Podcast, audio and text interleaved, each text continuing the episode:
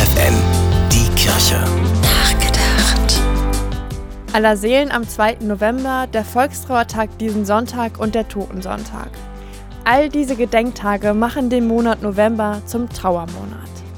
In Meine gibt es ein ganz besonderes Café, das ein gemeinsames Trauern während des ganzen Jahres ermöglicht, das Trauercafé der St. Andreas Gemeinde. Alle sechs Wochen bieten ein paar Frauen aus der Gemeinde hier neben Kaffee und Kuchen die Möglichkeit, miteinander über persönliche Erfahrungen, Trauer und Verlust zu sprechen.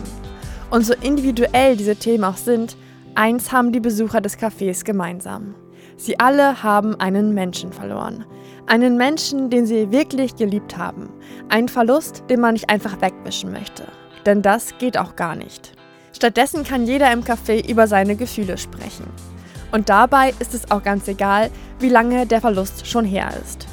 Denn ein allgemeingültiges Rezept gibt es leider nicht. Jeder nimmt auf seine eigene Art und Weise Abschied. Das gilt auch für die Trauerzeit.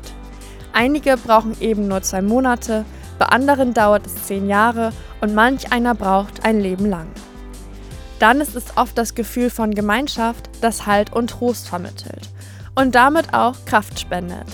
Denn genau das ist die Botschaft des Cafés. Niemand ist mit seiner Trauer allein. Tabea Kolbeck, FFN Kirchenredaktion.